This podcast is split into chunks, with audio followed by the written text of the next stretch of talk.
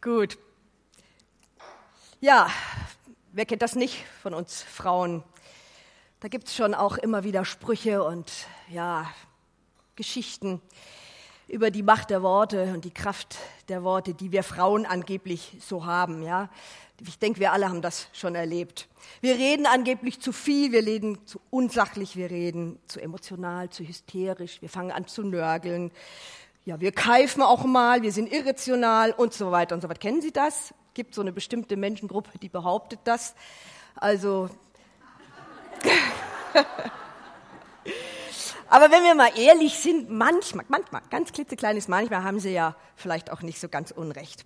Aber das ist, denke ich, schon im Großen und Ganzen das Bild der Männer über uns. Es nervt sie einfach, dass wir so schnell mit den Worten unterwegs sind. Und das ist ja mittlerweile auch hirntechnisch oder hirnwissenschaftlich ja, erwiesen, dass wir Frauen da einfach anders ausgestattet sind. Unsere Verbindung zwischen den Gedanken, Worte fassen, dem Sprachzentrum und eben nach unten das rauszulassen, ist einfach sehr viel schneller und da sind nicht so viele Hindernisse. Da geht eben schnell mal ein Wort raus, was ja unter Umständen auch viel Schaden anrichten kann. Gut, ich werde heute einige Male aus der Bibel zitieren. Das ist mir wichtig, weil das ist die Grundlage, auf der ich arbeite. Ich selber bin nämlich davon überzeugt, dass wir einen großen und mächtigen Gott haben, der mittels seines Wortes alles geschaffen hat. Sonst wären wir heute nicht hier. So sehe ich nämlich auch die Anfänge aller Existenz, allen Lebens in diesem machtvollen Wort. Und so gehe ich jetzt mal an die, ich muss immer dahin halten, ne? so gehe ich jetzt mal an die Anfänge seines Wortes zurück. So kreativ und schöpferisch wie Gott nun mal ist, sprach er einfach nur. Und da lesen wir gleich im Alten Testament, im ersten Buch Mose, der erste Tag, Gott sprach, es werde Licht und es wurde Licht. Ganz simpel, ganz einfach. Der zweite Tag, Gott sprach, es werde eine Ausdehnung inmitten der Wasser und bilde eine Scheidung, den Himmel. Der dritte Tag, Gott sprach, es sammle sich das Wasser unter den Himmeln an einem Ort, wo man das Trockene sieht, also das Land, die Erde und das Meer. Vierter Tag, Gott sprach, es sollen Lichter an der Himmelsausdehnung sein, also die Sonne, der Mond und die Sterne. Fünfter Tag, Gott sprach, das Wasser soll wimmeln von einer Fülle lebender Wesen und sollen Vögel darin fliegen über die Erde. Sechster Tag, Gott sprach, die Erde bringe lebende Wesen nach ihrer Art, Vieh, Gewürm und Tiere. Und zuletzt sprach Gott, lasst uns Menschen machen nach unserem Bilde, ganz wichtig, nach unserem Bilde, uns ähnlich und Gott schuf den Menschen in seinem Bilde, im Bilde Gottes schuf er ihn, als Mann und Frau schuf er sie. Und im Johannesevangelium, im ersten Kapitel, greift der Evangelist Johannes das auf, indem er sagt, im Anfang war das Wort und das Wort war bei Gott und Gott war das Wort. Punkt.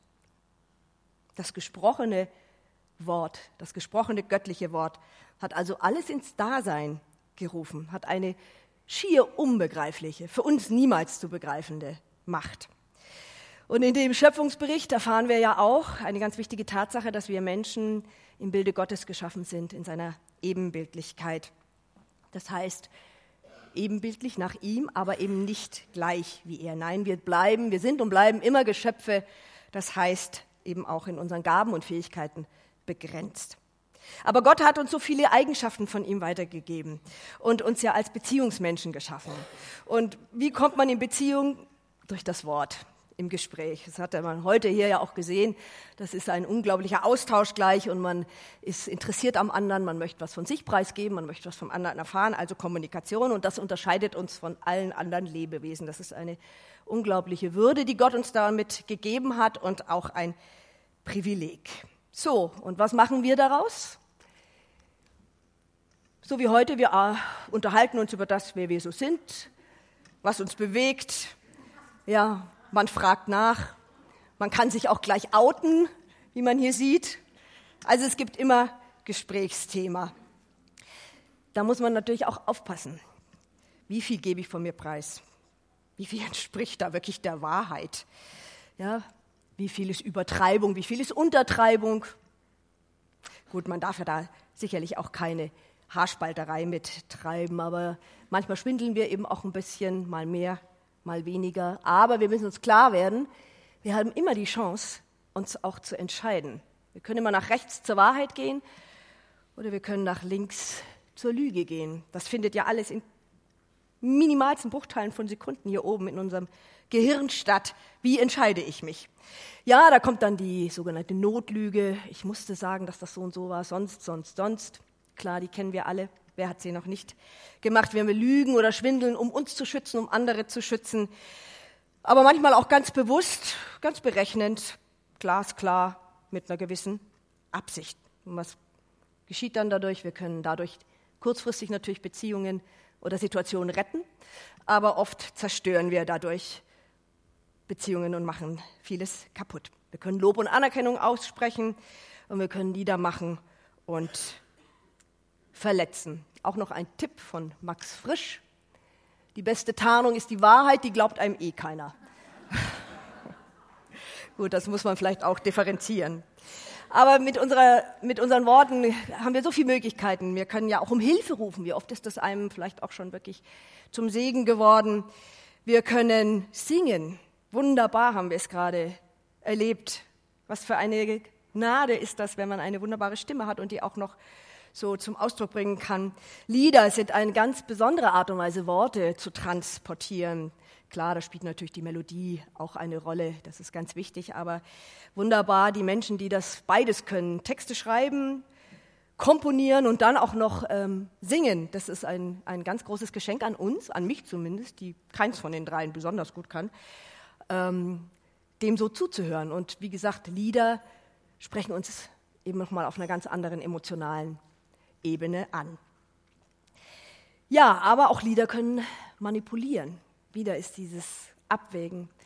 Lieder können auch manipulieren. Wir kennen es auch aus der Geschichte, wenn man eben irgendwelche Parolen grölt, singt, immer wiederholt. Es prägt sich auch im Kopf ein, macht etwas mit einem weiß nicht, wer von Ihnen Oktoberfest- oder Bierzelt-Fan ist, wenn dann die ganze Meute da grölend auf dem Tisch steht und atemlos durch die Nacht grölt mit, wie heißt sie, Helene Fischer gemeinsam, sie, was Liebe aus uns macht.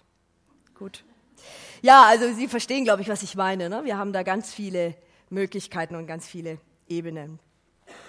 Ja, und es gibt natürlich noch eine ganz andere Variante der Worte. Ahnen Sie welche? Mache jetzt mal so ein bisschen interaktive ähm, Zusammenarbeit mit Ihnen. Wie können Worte auch noch wirken? Hm, auch? Wie?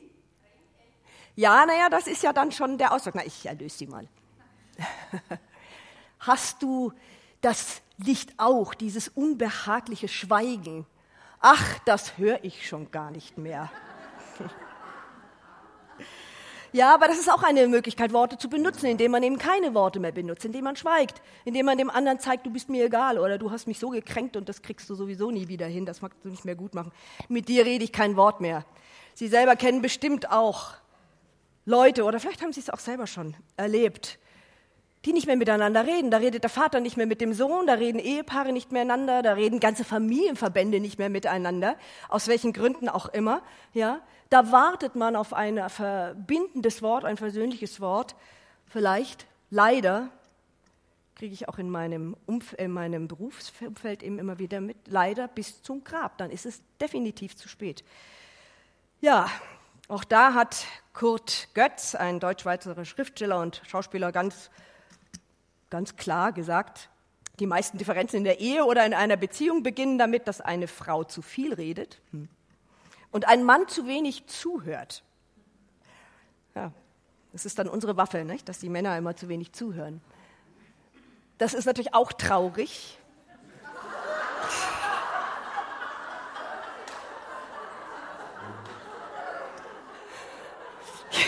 ja, wir lachen.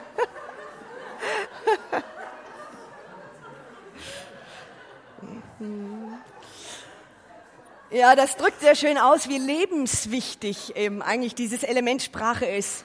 Und durch, durch dieses Miteinander reden eben auch miteinander auf dem Weg bleiben. Ja, das Reden oder das Wort ist ja auch dazu da, dass man auch sein, seine Bedürfnisse äußert. Zum Beispiel ein klitze, nicht ein klitzekleines, sondern ein ganz kristallklares Nein zu etwas oder eben ein Ja zu etwas. Und wenn ein Nein zu was auch immer einfach übergangen wird, nicht äh, gehört wird, ignoriert wird, dann ähm, ist, kratzt das im Grunde an der Würde meines Menschseins. Und wenn dann zum Beispiel natürlich noch körperliche Kräfte dazukommen, dann ist das natürlich eine ganz furchtbare Sache. Aber um die soll es jetzt heute nicht gehen. Ich denke, wir alle kennen diese Situationen. So, jetzt nochmal zurück zum Anfang. Woher kommt dieses Wort? Ich glaube wirklich daran, dass äh, diese Worte, die wir als Geschenk bekommen haben, damit umzugehen natürlich, viel Kraft und Konsequenzen haben. Und das liegt daran, weil wir Menschen eben unseren Ursprung in Gott haben. Gott hat uns eben viele seiner Eigenschaften mitgegeben zur Verwaltung, wie vorhin schon erwähnt. Er hat uns in seinem Bilde geschaffen und er mutet uns das zu. Er traut uns das zu, mit diesem Gut, mit dieser Gabe entsprechend umzugehen. Und es liegt immer in unserer Entscheidung und auch in unserer Verantwortung, wie wir diese Gaben nützen, wie wir unsere Reden, unser Ausdruck wählen. Und Gott gibt uns dafür Regeln. Er gibt uns Regeln und Ratschläge im Umgang damit, aber er lässt uns eben doch letzten Endes die Freiheit darüber.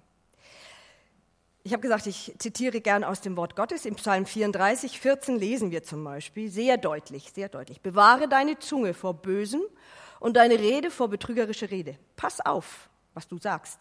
Lüge nicht und verleumne niemanden.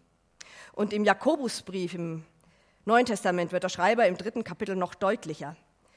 Da sagt er, siehe, die Pferde halten wir im Zaun, dass sie uns gehorchen und wir lenken ihren ganzen Leib. Siehe, die Schiffe, ob sie noch so groß sind und von starken Winden getrieben werden, werden sie doch gelenkt mit einem kleinen Ruder, wohin will, wohin es will, der es regiert. Also ist auch die Zunge ein kleines Glied und richtet so große Dinge an. Siehe, ein kleines Feuer, welch einen Wald zündet's an. Also ist die Zunge unter unseren Gliedern die kleinste und befleckt doch den ganzen Leib, zündet an allen unseren Wandeln, wenn sie von der Hölle entzündet ist. Denn alle Natur der Tiere und der Vögel und der Schlangen und der Meerwunder wird gezähmt und ist gezähmt von der menschlichen Natur, aber die Zunge kann kein Mensch zähmen. Das unruhige Übel, voll tödlichen Giftes, durch sie loben wir Gott, den Vater, und durch sie fluchen wir den Menschen, die nach dem Bilde Gottes gemacht sind. Aus einem Mund geht also Loben und Fluchen. So soll es nicht sein, liebe Geschwister. Also quillt auch ein Brunnen aus einem Loch süß und bitter zugleich? Kann auch, liebe Geschwister, ein Feigenbaum Ölbeeren oder ein Weinstock Feigen tragen? Also kann ein Brunnen auch nicht salziges und süßes Wasser geben. Der Brunnen, das ist natürlich das, was wir sagen, unser Mund. Und da kommt eben leider Süßes und Salziges raus. Der Jean de la Bruyère, ein französischer Philosoph, hat es auch recht krass ausgedrückt. Den Mund aufmachen und beleidigen ist bei manchen Leuten eins. Sie sind bissig und bitter, sie greifen mit der größten Frechheit an, sie schlagen auf alles los, was ihnen unter die Zunge kommt.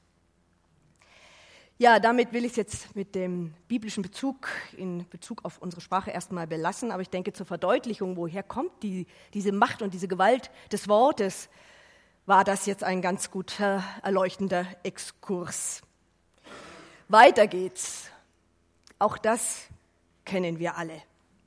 Die Situation zeigt, dass man mit vielen Worten auch eigentlich gar nichts sagen kann, weil nichts oder zumindest wenig bei dem, bei dem es ankommen soll, in der Form ankommt, wie es vielleicht ursprünglich gemeint war. Und wie ist das? Auch das wissen Sie alle. Wie nennt man das, wenn man eben irgendwas erzählt und eigentlich davon ausgehen kann, dass es nicht so weiter transportiert wird, wie erwünscht oder vielleicht auch eben was völlig anders rauskommt. Ja, das ist stille Post, genau. Aber letzten Endes ist das ja eigentlich sind das ähm, Gerüchte. Das sind Gerüchte, die wir in die Welt setzen oder denen wir auch ausgesetzt sind.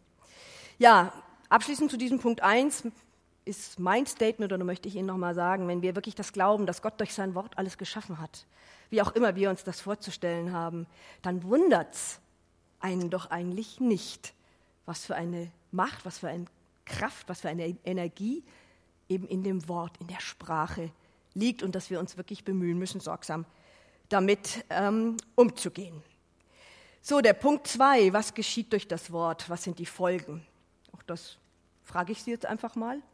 Was sind die Folgen von unseren Gesprächen, unseren Reden, unseren Gerüchten, unseren Erzählungen, das sind die positiven Folgen, die es dadurch gibt, und es sind die negativen Folgen.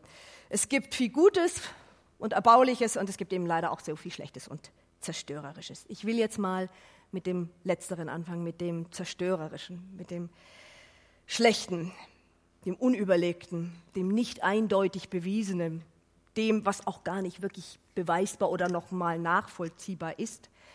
Was kann das alles sein? Ja, das ist letzten Endes Klatschen, Gerüchte eben in die Welt versetzen, so wie die Ärzte es gesungen haben. Du weißt noch nicht einmal, wie sie heißen, während sie sich über dich schon ihre Mäuler zerreißen. Das finde ich echt krass. Klatschen. Ja, das waren vielleicht unsere Großmütter, aber letzten Endes ist es das Gleiche, was wir heute auch machen. Manchmal vergisst man darüber wirklich wichtige andere Dinge. Hier brennt jetzt nur die Suppe an, aber manche, glaube ich, sind wirklich so gefangen in der Neuigkeit, die sie gerade gehört haben, dass sie darüber viele andere gute Dinge ähm, vergessen. Ich weiß nicht, wie es Ihnen geht. Mir ist dieses Phänomen durchaus bekannt und bewusst. Und da bin ich nicht unbedingt stolz drauf. Hier so ein bisschen moderner, das sind dann jetzt so wir hier, unsere Generation. Aber wir wollen ja jetzt, wir haben ja, sind sie noch im Raum, die beiden Männer? Ja, da hinten. also, das gibt es ja das gibt es ja bei den Männern durchaus auch, aber da hat es eine andere Ebene. Da ist es, da ist es eine andere Ebene. Da geht es mehr über den Intellekt und mehr über die, über die Leistung und über Arbeit und über wirklich Fortkommen, Versorgung und so weiter. Das ist eine andere, das glaube ich schon. Es ist ein bisschen anders als bei uns Frauen. Aber ganz gefeit sind die Männer da auch nicht dagegen. Und dabei müssen wir uns immer wieder klar machen, dass eigentlich so viel wirklich eigentlich nur bla bla bla ist. Und wie rechtfertigen wir das, frage ich mich. Ich habe mich wirklich gefragt, woher kommt das? Ja, vielleicht, also nachzufragen, wenn jemand einem vielleicht was im Vertrauen erzählt, nachzufragen, es genau wissen zu wollen, reinzusteigen, zu bohren, dass dem anderen vielleicht schon unangenehm wird. Warum machen wir das? Ja, vielleicht rechtfertigen wir es damit, dass wir der Freundin oder dem Freund ja helfen wollen. Oder wir wollen für sie beten, das kommt in frommen Kreisen ja oft vor. Die Frage ist nur, wie oft wird dann wirklich gebetet oder mit dem Herzen gebetet für das Anliegen von demjenigen. Was sind das für Triebfedern, die uns so klatschen lassen? Ich sage es jetzt mal so ganz hart und bewusst. Vielleicht auch Dinge, die uns wirklich mal im Vertrauen gesagt worden sind, mit der Bitte, ja, aber behalte es erstmal für dich. Ja? Ist das nicht ein furchtbarer Vertrauensbruch? Ja, vielleicht rechtfertigt man es damit, oh, ich wusste nicht, dass dir das so wichtig war oder dass das ein Geheimnis war. Oder du hast es ja nicht explizit gesagt, dass das ein Geheimnis ist. Und außerdem es wissen doch eh schon alle, ja, dank dessen, dass ich es weitererzählt habe. Also man kann sich das immer irgendwie so zurechtlegen, wie man, wie man meint, sich für sich selber das zu rechtfertigen. Ja. Ich glaube, also ich bin so ein bisschen in mich gegangen, habe in mich mal reingeguckt. Ich glaube, es ist auch ein Gefühl von Macht. Es ist ein Gefühl von Macht. Ich weiß etwas. Mir ist etwas erzählt worden. Ich bin zuerst informiert gewesen. Oder ich habe es aus erster Hand. Ja, da kann ich überheblich werden, ohne es vielleicht zu zeigen, aber mir selber gibt es ein gutes Gefühl. Und wenn dann jemand kommt, du hast es schon gehört, hm, dann sage ich, oh, das habe ich doch schon vor einer Woche gehört, wo du bist, oh, da bin ich doch schon längst gewesen. Ja, also ob das nun im, im privateren Raum ist oder im globalen Zusammenhang, ach, haben Sie schon gehört, die, die Frau von Prince Harry hat ihre Zwillinge gekriegt? Haben Sie es gehört? Ja, stimmt auch nicht. Sie kriegt ja, sie kriegt ja gar keine Zwillinge. okay, also was geben wir da so weiter von Dingen, auch die wir gar nicht, wo wir, die wir gehört haben, aber eben gar nicht dabei waren. Da habe ich einen wunderbaren Spruch gefunden. Man lebt ruhiger, wenn man nicht alles sagt, was man weiß, nicht alles glaubt, was man hört und über den Rest einfach nur lächelt. War ja auch der Tipp von den Ärzten am Ende und lächle einfach nur, das ärgert sie am meisten. Ja, das sagt sich sehr leicht. Das ist aber, wie wir alle wissen, nicht so einfach. Ja, aber vieles ist einfach so flüchtig und so schnelllebig und dreht sich so schnell weiter. Vieles wird so schnell wieder vergessen. Glücklicherweise ja auch bei vielen merken wir auch, es hat überhaupt gar keinen Wert, nochmal darüber nachzudenken. Aber trotzdem sollten wir vielleicht mal bei so etwas tiefgreiferen Dingen einfach überlegen, wer bin ich? Oder wo stehe ich in der, in der Reihe? Erzählt mir jemand persönlich irgendetwas, bin ich ja quasi dabei gewesen. Das rechtfertigt aber noch lange nicht, dass man es weitererzählt, das ist ganz klar. Aber wenn man eben schon im zweiten, dritten, vierten, fünften Glied steht, Ja, in dieser Kette der Weitererzählung zum Beispiel. Da habe ich ja meistens überhaupt gar keinen Bezug mehr zu der betroffenen Person oder zu der betroffenen Situation. Und ähm, dann äh, da wirklich äh, mit klarem Verstand äh, irgendetwas zu entscheiden, was, ob man das glaubt oder nicht, ist sehr schwierig. Und dann kommt sicherlich, ja, was man nicht alles glauben, was man hört, und dann besser einfach darüber zu schweigen. Wenn wir mal ehrlich sind, wie oft haben wir uns schon Gerüchte angehört? Hm, auch ganz begierig angehört. Das ist ja interessant. Hm. Wie oft haben wir uns auch gefreut? Ah, bei der ist es ja noch viel schlimmer wie bei mir. Hm. Ja, oder eben auch wieder so ein bisschen das Überhebliche. Ja, ich hatte immer schon das Gefühl, die tickt irgendwie ein bisschen komisch. Ah, wieder eine Bestätigung, ich habe es ja schon gewusst oder geahnt. Wir müssen dabei aber auch immer bedenken, dass ja auch bei diesen Weitergaben, bei diesem Klatsch leider auch noch mal übertrieben wird und vielleicht auch noch das ein oder andere dazu gedichtet wird. Damit haben wir uns oder machen wir uns eigentlich ständig schuldig, unreflektiert und nach Sensationsheischen uns an Klatsch und Gerüchten zu beteiligen, auch wenn wir neutral bleiben vielleicht. Man könnte auch einfach sagen, du pass mal auf, würdest du so über die sowieso reden, wenn sie jetzt hier neben dir stehen würde. Das ist auch eine gute Übung, wenn man in, den, in die Versuchung kommt, einfach sich zu überlegen, würde ich das jetzt auch sagen, wenn sie hier neben mir steht? Gut, die Grenze zu ziehen ist natürlich auch schwierig, weil wir ja ständig so überballert werden mit Informationen. Ich will Ihnen jetzt mal eine persönliche, sehr persönliche Geschichte von mir erzählen, aus der ich viel gelernt habe. Das ist lange her, 30, über 30 Jahre. Ähm, ein Freund von mir, nicht aus meinem direkten engsten Freundeskreis, so aber aus dem zweiten Speckgürtel drumherum, sage ich mal. Ich kannte ich schon aus Kinderzeiten. Und ähm, ja, ich kriege einen Anruf. Ich kriege einen Anruf. Du Biene, setz dich mal hin, ich muss dir was erzählen. Unglaublich, du wirst es nicht glauben. Die hat im Grunde schon vorweggenommen, eigentlich, dass es eine Geschichte war, die eigentlich nicht zu glauben ist. Du, der, der Herr Peter, stell dir vor, den haben sie in Flagranti mit seinem Cousin Stefan im Bett erwischt. Und ich so, oh, was? Wie gesagt, vor 30 Jahren, da war das ja wirklich eine Horrornachrichten. Jetzt muss ich dazu sagen, dass besagter Peter, der jüngste war von sechs Geschwistern, ein Riesenunternehmen da dran hing. Das war äh, Landwirtschaft, Forstwirtschaft, Wein, Bank, alles Mögliche. Eigentlich sollten erst der ältere Bruder in, der, in die Erbfolge treten, dann der zweite, die haben aber nicht gewollt oder aus irgendwelchen Situationen klappt es nicht. Die ganze Hoffnung lag auf dem jüngsten Sohn. Und der war damals, waren wir Anfang 20 oder sowas. Ja. Und ich so, boah, nee, ist ja der Hammer. Ja, ich lege auf, ich, ich muss das sofort weitererzählen. Ja, was mache ich? Aufgelegt, sofort meine Schwester angerufen. Boah, ist nicht wahr. Ja, du hast du schon gehört. Also wirklich, genau so. Äh, gleich wieder aufgelegt, die nächste Freundin angerufen. Und da habe ich aber schon gemerkt, hm, es hat mich ein ungutes Gefühl beschlichen, ich konnte es aber nicht definieren. Es blieb dabei. Ich habe es also diesen beiden Frauen erzählt. Zwei Tage später kriege ich einen Anruf und da hatte man ja noch kein Handy, wo man mal schnell irgendwo anruft. Ja, man musste zu Hause sein, das Festnetz, äh, am Festnetz äh, und ähm, rief mich Peter an. Und ich habe schon, er, er, meldete sich, ja, hallo Biene, hier ist der Peter. Und ich so, ich musste mich widersetzen, allerdings aus einem anderen Grund. Ich wusste sofort, was Sache war. Ich wusste es sofort. Und sofort stand ich an dieser Kreuzung. Lüge, Wahrheit. Sofort. Und er fragte so, hey, wie geht's dir? Und ich so, mm, mm, ja, danke. Und dann kam er aber sehr schnell zur Sache und sagte, du, ähm, hast du das gehört über mich und über meinen Vetter? Und ich so, Lüge, Wahrheit? Oh. Ich habe mich für die Wahrheit entschieden und gesagt, ja, habe ich gehört. Zweite Frage von ihm, glaubst du das? Und ich so, Lüge, Wahrheit? Hm, ich glaubte es natürlich auch nicht. Es war mir eigentlich völlig wurscht, es war eine tolle Geschichte. Ich habe gesagt, äh, nee, eigentlich nicht, nein. Hast du es jemand weitererzählt? Wieder, Lüge, Wahrheit. Oh. Ja, aber nur, nur meiner Schwester und meiner Freundin. Okay, sagte er.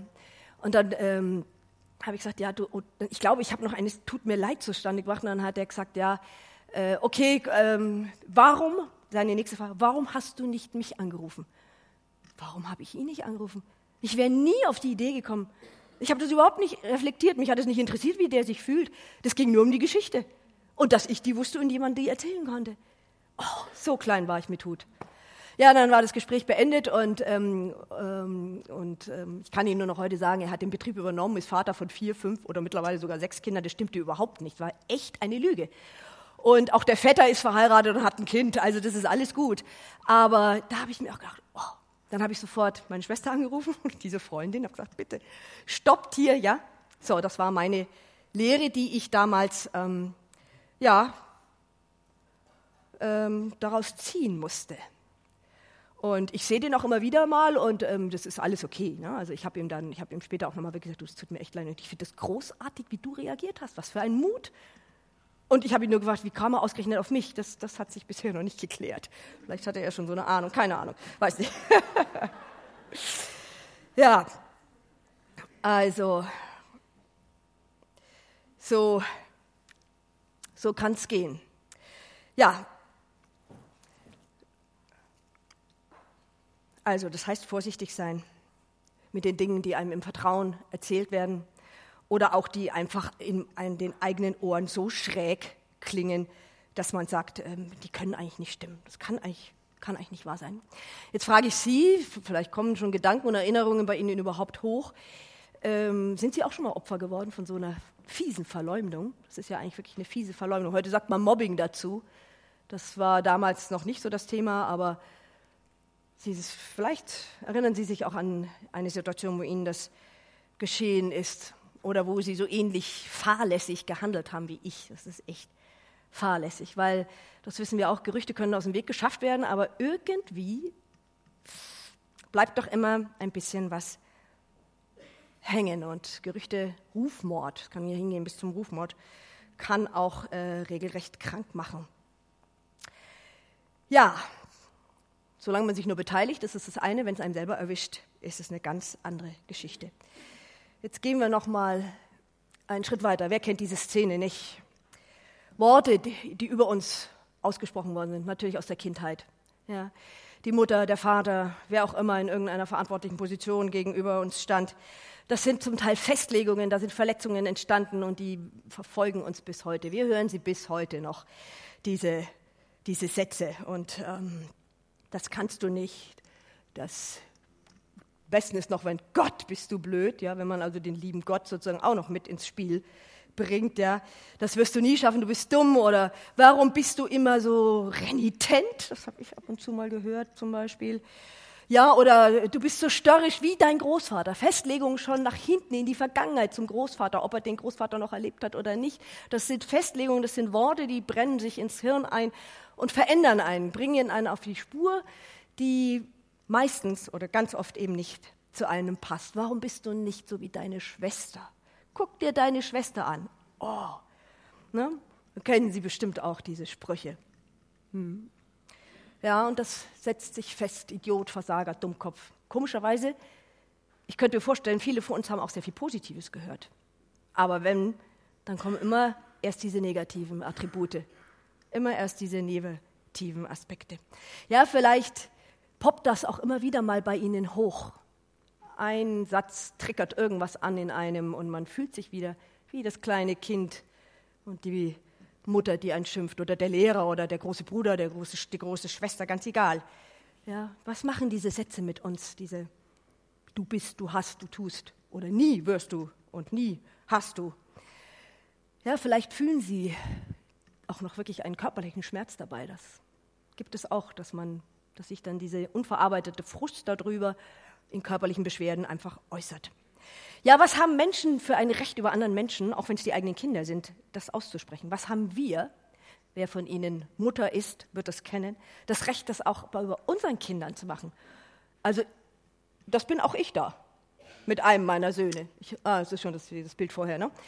Ich habe drei Söhne, wir haben drei Söhne. Na klar, habe ich auch so Zeug zu ihnen gesagt. Schrecklich, ja, oder, oder aus meinem Frust heraus ihnen irgendwas an den Kopf geknallt. Und ähm, damit äh, hat man einen ganz entscheidenden Einfluss auf die Entwicklung äh, unserer Kinder und auch letzten Endes auf deren Gesundheit. Dazu gehört eben auch, wenn wir als Eltern vor unseren Kindern streiten mit Worten, das macht auch was mit unseren Kindern, auch wenn sie nicht beteiligt sind. Sie fühlen sich beteiligt. Sie fühlen sich als ein Teil des Ganzen. Und wie sie hören, wie die Eltern miteinander fighten, sozusagen kämpfen mit Worten, so sind sie geprägt, so geben sie es später weiter. Das ist einfach, das ist einfach ganz, äh, das ist erwiesen. Und ich denke, wir alle kennen das. Ja, Kinder orientieren sich nun mal in erster Linie an den Eltern und werden von ihnen geprägt. Und dann wundern wir uns manchmal, wenn das Pendel dann vielleicht auch zurückschlägt und die Kinder plötzlich auch so frech und überheblich daherkommen.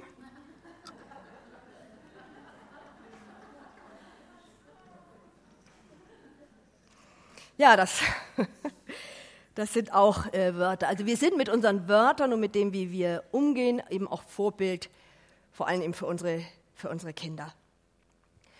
Und da kommen natürlich dann so Punkte auch rein. Kritik, wer hört schon gerne Kritik? Ich nicht, sage ich ganz ehrlich. Und, aber manchmal müssen wir eben auch Kritik einstecken. Und da ist dann auch wieder ein Punkt, wie sage ich es meinem Kindern ne? oder wie sage ich, man kann ja Kritik sehr liebevoll auch sagen und wirklich aus einem Herzen heraus, der für den anderen das Beste sucht und möchte und will oder eben einfach nur rüberblaffen irgendwas und dann immer die berühmten Worte, du hast, nie, immer, dauernd. Und Sie kennen das. Ja, Kinder, die eben immer diese, dieses Negative hören oder so diese belastenden Festlegungen, tun sich einfach in ihrer Entwicklung später schwer, auch einfach ein gesundes Selbstbewusstsein zu finden und in ihre Mitte zu kommen. Und ich denke, auch da ist vielleicht die ein oder andere unter uns heute, die da so ihre Kampfplätze und Baustellen noch hat. Aber es kann auch anders gehen. Das ist ein bisschen schwer zu lesen. Hier unten steht, You'll never amount to anything, young Boeing. Jetzt ist das natürlich mit dem Boeing-Katastrophe. Das war noch drin, da habe ich nicht darauf geachtet, dass das jetzt natürlich vielleicht etwas belegt ist, aber Ja, also es kann durchaus auch äh, natürlich was aus jemandem werden, der auch ähm, als Kind vielleicht nicht in seinen Gabenfähigkeiten und Talenten wirklich wahrgenommen worden ist.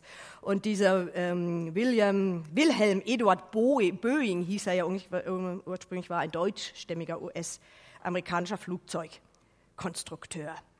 Ja, also es ist äh, ganz wichtig, ähm, wirklich so ein bisschen in die eigene Kindheit auch zu gucken, was die Worte damals eben so über einen gemacht haben.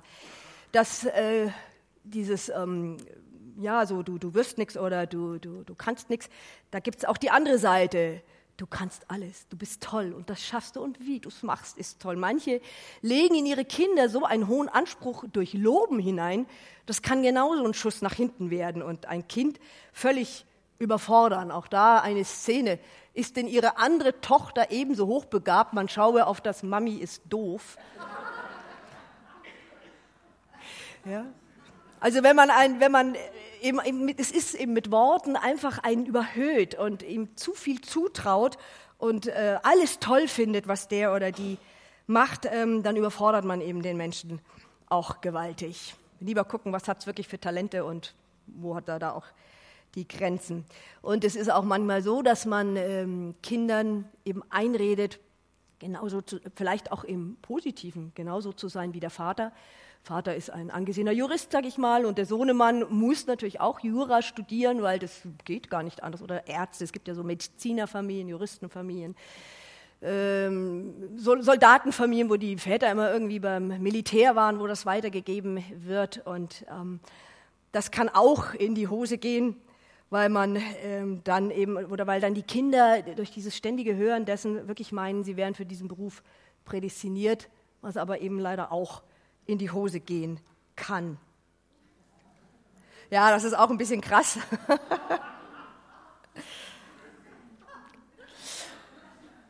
Also es ist, es ist wirklich, wir lernen so mühsam die Sprache, unsere ersten Worte. Wie sind unsere Eltern oder wie sind wir stolz gewesen, wenn man irgendwie bei dem Kind mal hört, aha, jetzt formiert sich zu einem Mama oder Auto oder Essen oder wie auch immer, so die ersten Worte, ja, und wie leichtfertig gehen wir dann später und unreflektiert gehen wir dann später ähm, damit um.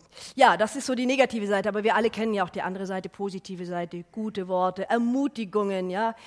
Einfach jemandem was zutrauen und äh, motivieren, das ist genauso wichtig, das machen wir auch und das brauchen wir mehr als das andere natürlich. Aber leider ist es eben so, dass wir schneller mit Kritik sind als ähm, mit Ermutigung. Hier, das ist ganz klar. Ich habe das nochmal genommen, weil das auch mit dem Lächeln. Wenn jemand Kritik übt, dann lächelt er einen meistens nicht an, es sei denn, es ist so ein ganz suffisanter, sarkastischer Typ Mensch. Ähm, aber man ist ja auch im Gesicht starr und auf Ablehnung. Ne? Wenn man lobt und wenn man jemanden ermutigt und sagt, das hast du toll gemacht oder du wirst es toll machen, ich weiß es, dann lächelt man auch oder man die Gestik. Nicht? Das, das bringt einem einfach weiter und das öffnet einem das Herz. Und in der Bibel steht, äh, geben ist seliger als nehmen. Das ist ja auch wieder äh, da schön zu sehen, wenn wir jemanden ermutigen und sehen dann, äh, das freut ihn und er lächelt einfach nur, dann ist doch einmal selber schon, dass einem das Herz aufgeht. Ja, ich denke, es ist, es ist grundsätzlich eine Einstellungssache. Es ist eine Einstellungssache. Was gebe ich auch weiter? Bin ich einfach mal derjenige, der eben gerne weitergibt, Positives? Oder gebe ich das weiter, was ich halt überwiegend im Laufe meines Lebens erfahren habe? Wie ist es mit Komplimenten zum Beispiel? Wer von Ihnen hört nicht gerne ein Kompliment? Finger hoch. ja, wir alle hören das natürlich. Ja, also gelobt werden. Und wir Frauen, wir brauchen das ja auch ab und zu. Nicht unbedingt, dass wir jetzt wieder einen tollen Schweinebraten hingezaubert haben, sondern wir wollen auch einfach mal hören, dass wir hübsch sind oder dass wir ein schickes Kleid anhaben oder dass wir, ah, du warst beim Friseur.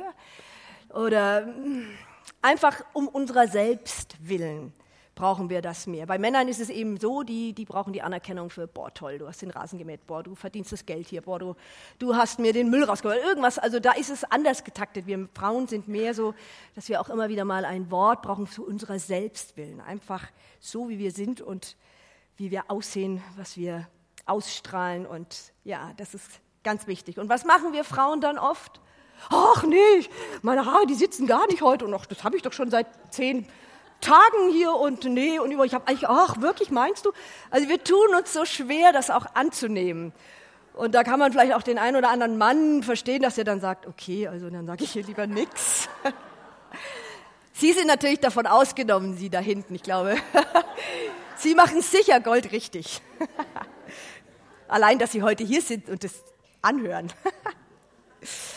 ja, da hat auch, da hat auch die ähm, Ebner, äh, Ebner Eschenbach mal gesagt, wir alle wissen doch, die kluge Frau freut sich, wenn man sie für schön hält und die schöne Frau freut sich, wenn man sie für klug hält. Das war jetzt für Sie, für die beiden Männer da hinten gedacht. Also ich äh, persönlich glaube einfach oder behaupte einfach mal ganz steil, dass derjenige, der sich von Gott geliebt und anerkannt und gesehen weiß, dem fällt es leichter, anderen Menschen Gutes, Nettes, Liebevolles, Schönes und Erbauliches zu sagen, weil Gott einfach gute Gedanken hat über uns. In all unserer Fehlerhaftigkeit, in all unseren Mängeln und Defiziten und unseren Grenzen. Und das drückt er aus im Alten Testament, im Jeremia, im Kapitel 29. Da sagt Gott zu uns, denn ich kenne ja die Gedanken, die ich über euch habe, spricht der Herr, Gedanken des Friedens und nicht zum Unheil, um euch Zukunft und Hoffnung zu gewähren. Die ganze Bibel ist ja letztendlich voll von guten Aussagen und Gedanken, die sich dann in Jesus Christus manifestiert haben, greifbar und für uns erfahrbar werden. So, jetzt komme ich zum dritten Teil. Wie können wir verantwortungsvoll und maßvoll mit dem, was wir an Wörtern hören und reden, umgehen? Was hilft uns, damit umzugehen? Das weiß ich auch nicht. Wir sind ja auch alle unterschiedlich. Die ein oder andere von Ihnen ist eher so der bedächtige Typ, der beobachtende, der ruhige, ausgegliche. Manch einer ist eher impulsiv, spontan, hat sich vielleicht auch wie ich mir oft von meinem Vater den Spruch, oh, erst nachdenken, dann reden, anhören müssen. Also sind wir unterschiedlich. Wir haben alle so mit unseren Grenzen zu kämpfen und der etwas Bedächtigere und sich vielleicht zu wenig zutraut, auch mal zu sagen, der soll ermutigt werden, durchaus auch mal ein bisschen mehr da in die Gänge zu kommen und mit dem Loben anzufangen, das ist immer das Beste. Und ebenso jemand wie ich, die so impulsiv ist und ähm, meine Gedanken sind da hinten, nee, umgekehrt, mein Reden ist da hinten und meine Gedanken kommen so langsam nach ähm, sich eben da auch ein bisschen zu disziplinieren oder einfach eben ein bisschen mehr in die Ruhe zu kommen. Also, die Antwort ist nicht so einfach. Ist einerseits einfach, die Umsetzung ist nicht so einfach. So ist richtig. Wie so oft alles im Leben, wenn man will, dass sich was verändert, muss ich bei mir selber beginnen. Veränderung beginnt immer mit dem Blick auf mich selber. Und da kann man mal anfangen mit den Gedanken, die wir so haben. Weil die Gedanken sind die Grundlage unserer Worte. Aus Gedanken kommen Worte und aus Worte kommen dann später irgendwie auch Taten. Und deswegen sieht es so aus auf unserer Welt, wie es aussieht. Also müssen wir zu unseren Gedanken mal gehen. Was glauben Sie? Wieder mal eine Frage an Sie. Mit wie viel Gedanken oder wie viele Gedanken schwirren uns so pro Tag im Kopf rum? Haben Sie da eine Ahnung oder eine Vorstellung? Wie viele Gedanken? Oh, Millionen, das ist sehr.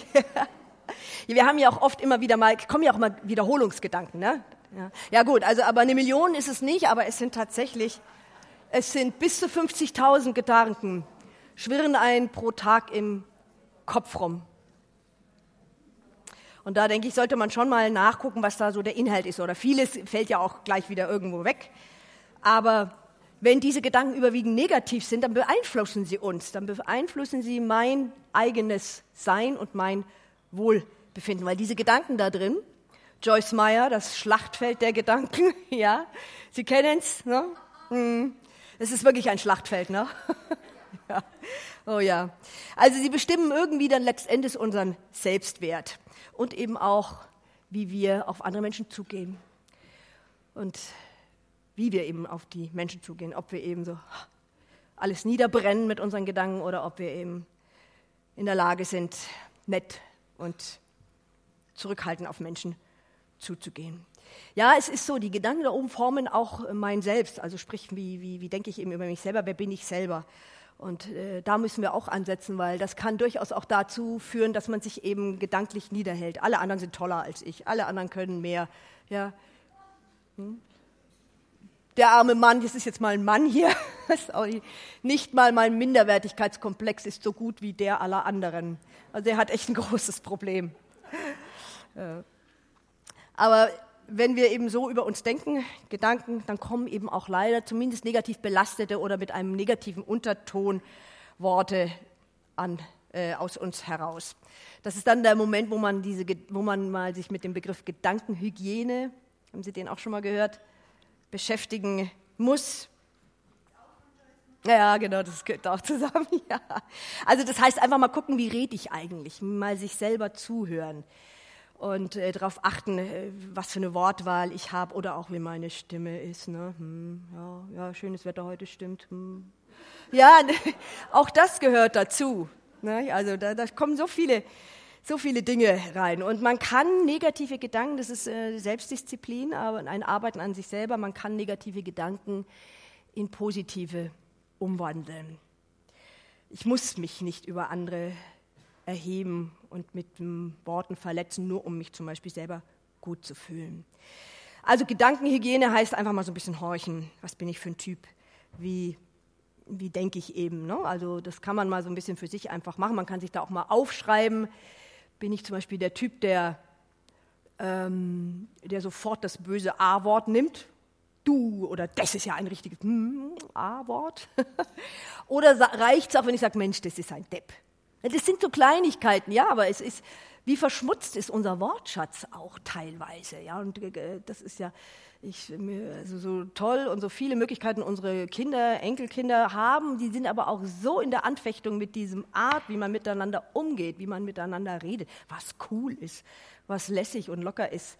Das ist wirklich sehr, sehr, für die nochmal mehr sehr, sehr schwierig, ähm, da einen, einen, einen moderaten Umgang oder für sich selber auch zu sehen. Also wirklich mal gucken, wie rede ich, wie rede ich über mich selber, wie, wen sehe ich denn, wenn ich morgen in den Spiegel gucke? Oh, die schon wieder. Oder kann ich auch mal sagen, ja, du bist jetzt schon ein bisschen in die Jahre gekommen, aber eigentlich schaust du noch ganz gut aus. Oder einfach, wie war das mit Jeremia? Gott hat gute Gedanken über uns, über jeden Einzelnen. Ja? Das ist so wichtig. Hygiene, Gedankenhygiene machen, das ist so ein Tipp. Und dann einfach eben auch mal sagen, in den Spiegel gucken und sagen, du bist gut genug.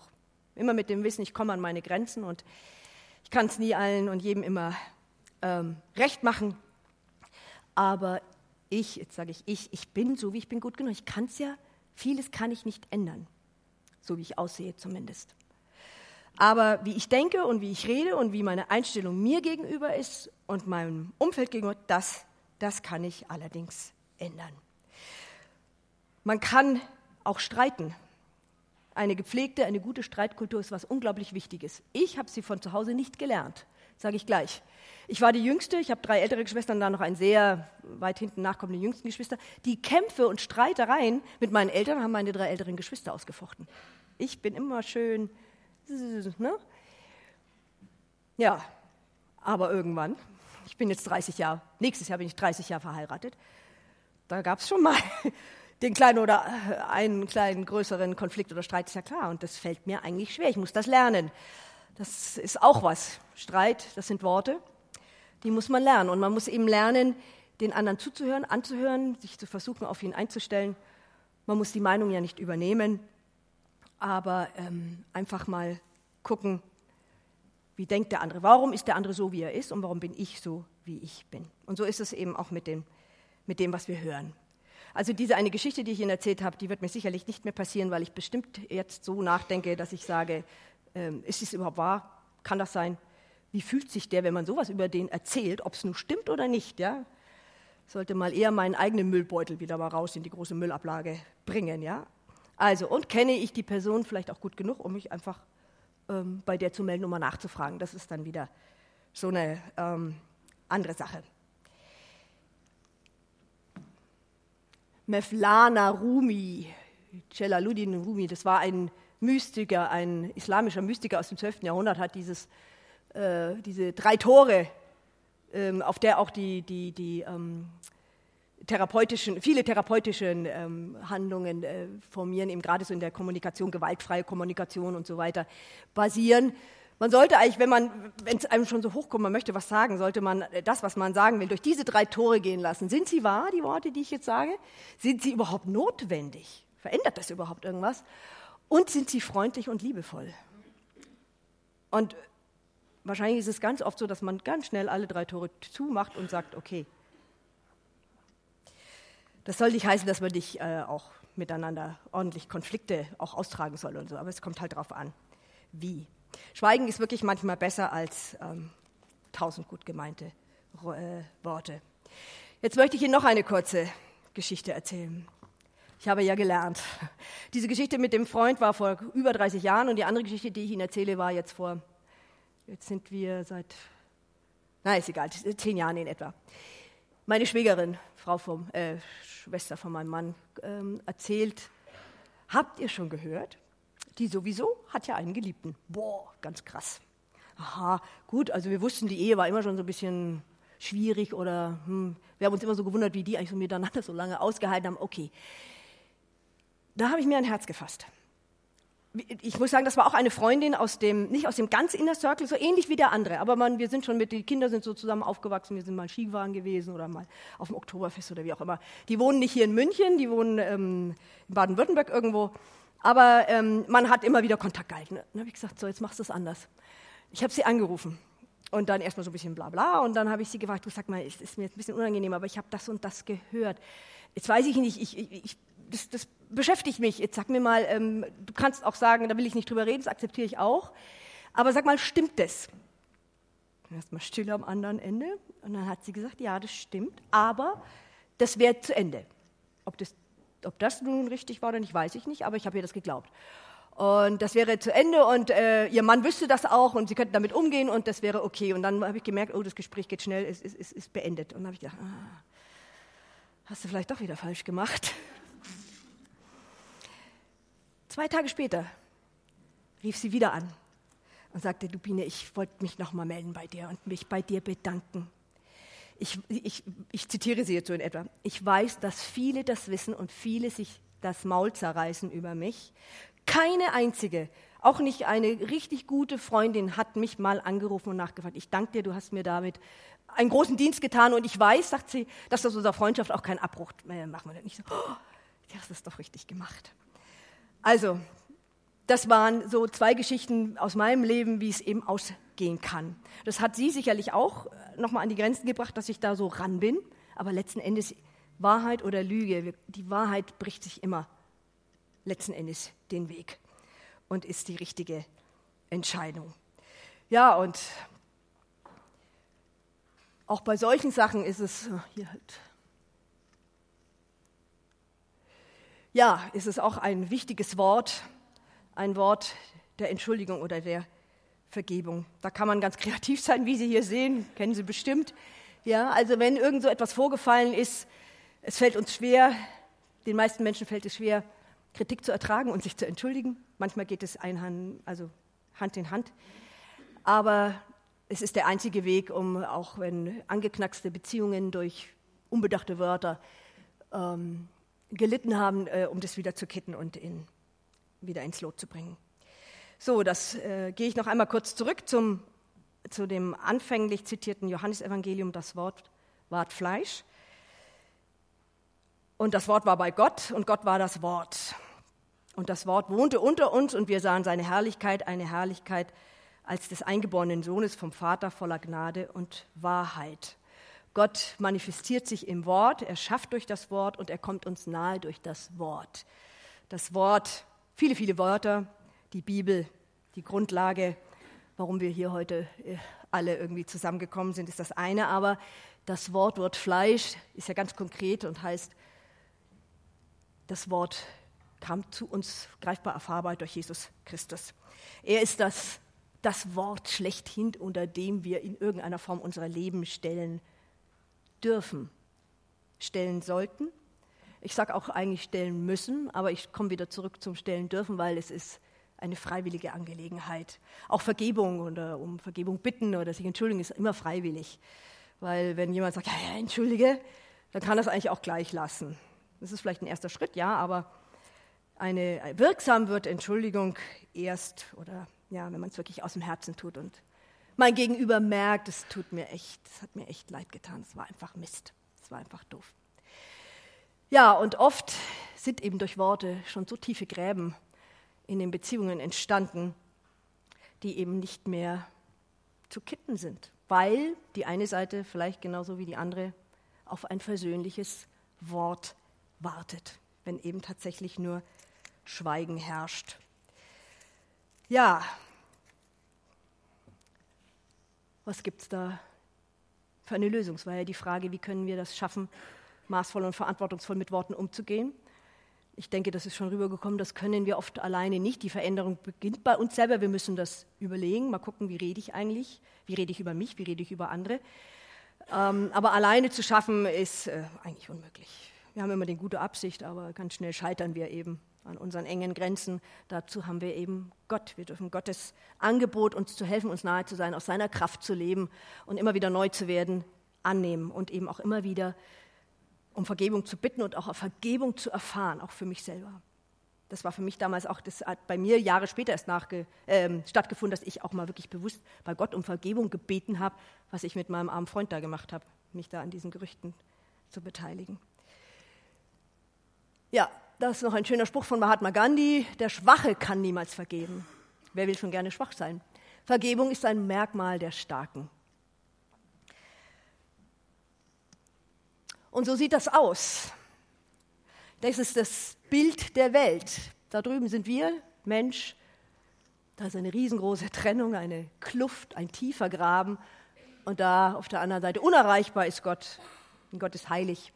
diese Trennung das ist die, ja, die Sünde. Und in diese, in diese ich finde das so schön, der ist so schön leer, dieser Abgrund. Da kann man so schön viel reinschmeißen. All die vielen Worte, die unnötigen, die Herzlosen, die Bösen, die Gemeinen, die, die mir gut getan haben, weil ich es dir mal richtig gegeben. Ja, das dürfen wir alles da reinschmeißen. Ja, jede klitzekleine Lüge, auch die Notlüge, die vielleicht auch ganz gut war im Moment, darf da rein aber auch die Lügen, die wirklich ganz bewusst waren. Alles. Alles. Und alles beginnt ja mit Wort, mit Worten. Beginnt alles mit Worten. Ja, und dann, dann ist das da da drin. Und wie geht es dann weiter? Da darf nämlich noch mehr rein.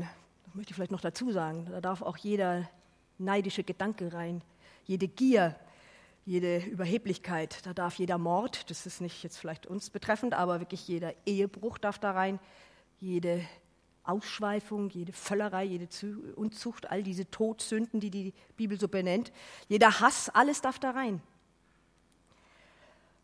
Nur wie, wie geht es dann weiter? Wir alleine schaffen es nicht. Zum Abschluss möchte ich das wirklich nochmal ganz klar betonen. Wir, die wir so gute Absichten haben, wir kommen sehr schnell an unsere Grenzen, ich zumindest. Ich meine, vielleicht schaffen Sie es anders, aber dafür haben wir eben das fleischgewordene Wort an unserer Seite, Jesus. Jesus ist, sage ich ganz klar, ist unsere einzige Chance. Nicht nur in Bezug auf mich und wie ich mit meinen Worten umgehe, sondern grundsätzlich. Auch mit unserer tiefen Sehnsucht, die wir in unserem Herzen ja haben, uns an ein Vaterherz anzulehnen. Vielleicht haben Sie schlechte Erfahrungen mit Ihrem eigenen Vater hier, Ihrem leiblichen Vater gemacht. Aber es gibt ja unseren Vater im Himmel. Und zu dem und an sein Herz kommen wir, wenn wir uns auf das, was Jesus am Kreuz für uns geschafft hat, erlitten hat, wenn wir das für uns annehmen. Wenn wir sagen, ja Herr, ich brauche Vergebung für all den Müll, den ich da gerade in diesen Abgrund reingeschüttet habe. Ich brauche Vergebung und ich möchte auch Vergebung erfahren, dass ich sie weitergeben kann an denen, die an mir mit so vielen Worten, so viel Bösartigkeiten schuldig geworden sind. Wenn ich das nicht tue, wenn ich nicht vergebe, sondern den anderen ihre bösen Worte oder auch Taten dann nachtrage, schade ich nur mir selber. Ich trage das nach, ein Riesengepäck, immer dem hinterher, dem, der an mir schuldig geworden ist. Und der, der läuft vorne weg, der weiß das vielleicht gar nicht mehr, hat es verdrängt, ist es ihm egal. Das ist jetzt so der Punkt, wo ich, äh, wo ich mir denke, jetzt sind Sie auch an einem Punkt, wo Sie das für sich selber letzten Endes eigentlich nur klären können. Keiner kann das einem anderen abnehmen. Ich finde nur dieses Bild ganz wichtig. Wir brauchen Jesus und jeder darf sich an ihn wenden mit allem und auch darauf vertrauen, dass er uns hilft, unseren begrenzten Möglichkeiten ein bisschen anzuschieben und auch zu tragen. Er sagt uns ja auch, kommt alle zu mir, die ihr mühselig und beladen seid. Ich will euch neue Kraft geben. Ich will euch neue Kraft geben und damit auch verbunden die Gewissheit, dass das Leben hier einen Sinn hat und auch die Gewissheit, dass wir ein Ziel in der Ewigkeit haben, dass wir ein ewiges Leben haben dürfen und dass Jesus uns das geschenkt hat und erwirkt hat durch seinen Tod am Kreuz. Wir gehen auf Ostern zu, auf Ostersonntag, auf die Auferstehung, die Auferstehungskraft, die uns trägt und die uns auch diese Wahrheit, nämlich dass wir begrenzt bleiben, immer nur Schöpfer, Geschöpfte, äh, ja, erschaffene Wesen, also Geschöpfe bleiben. Das ist auch eine Wahrheit, dass wir die erkennen und uns vertrauensvoll an Jesus wenden. Wenn Sie möchten, vielleicht geben Sie sich eine halbe Minute, können wir eine kurze Ruhe machen einfach. Hören Sie mal in Ihr Herz. Nutzen Sie noch das Bild und schmeißen Sie all Ihren Müll da in diesen Abgrund rein. Das ist eine ganz, eine sehr persönliche Sache. Die kann niemand mir abnehmen oder Ihnen abnehmen. Hören Sie einfach mal auf Ihr Herz.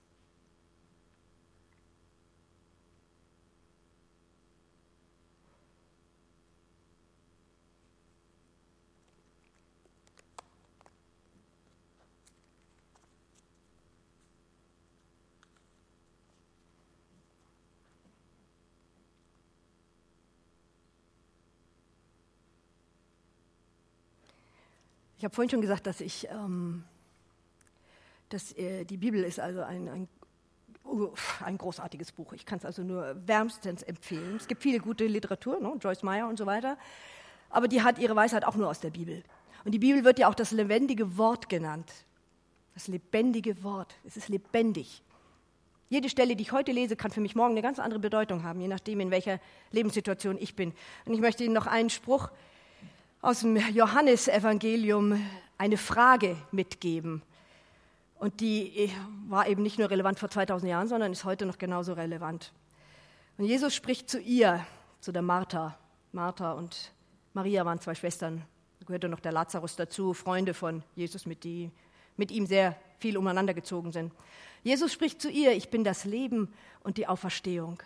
Wer an mich glaubt, der wird leben, auch wenn er stirbt. Und wer da lebt und glaubt an mich, der wird nimmermehr sterben. Glaubst du das? Glaubst du, das hat Jesus die Martha gefragt? Und das fragt er auch heute sie ganz persönlich. Glaubst du das? Und beantworten müssen sie die Frage für sich persönlich. So, jetzt habe ich noch ein Bild. Sie kennen den Spruch, wie, wie du mir, so ich dir, oder? Den kennen Sie? Nehmen Sie ihn mal jetzt in der Form mit. Gott hat alles gegeben für uns. Wie Gott mir, so ich dir. Und denken Sie daran, Sie sind nicht alleine. Sie haben einen machtvollen Helfer an der Seite, wenn Sie auf Jesus vertrauen. Das kann ich bezeugen. Die Bibel hier noch einmal. Das ist meine Empfehlung für Sie alle. Heute, wenn Sie ähm, ein bisschen was auch nachlesen wollen, diese vielen Ich Bin-Worte und sowas finden Sie im Johannesevangelium im Neuen Testament, gleich das letzte Buch, also die, die, das letzte Evangelium, ein wunderbarer, ein wunderbarer Zuspruch. So, vielen Dank für Ihre Aufmerksamkeit.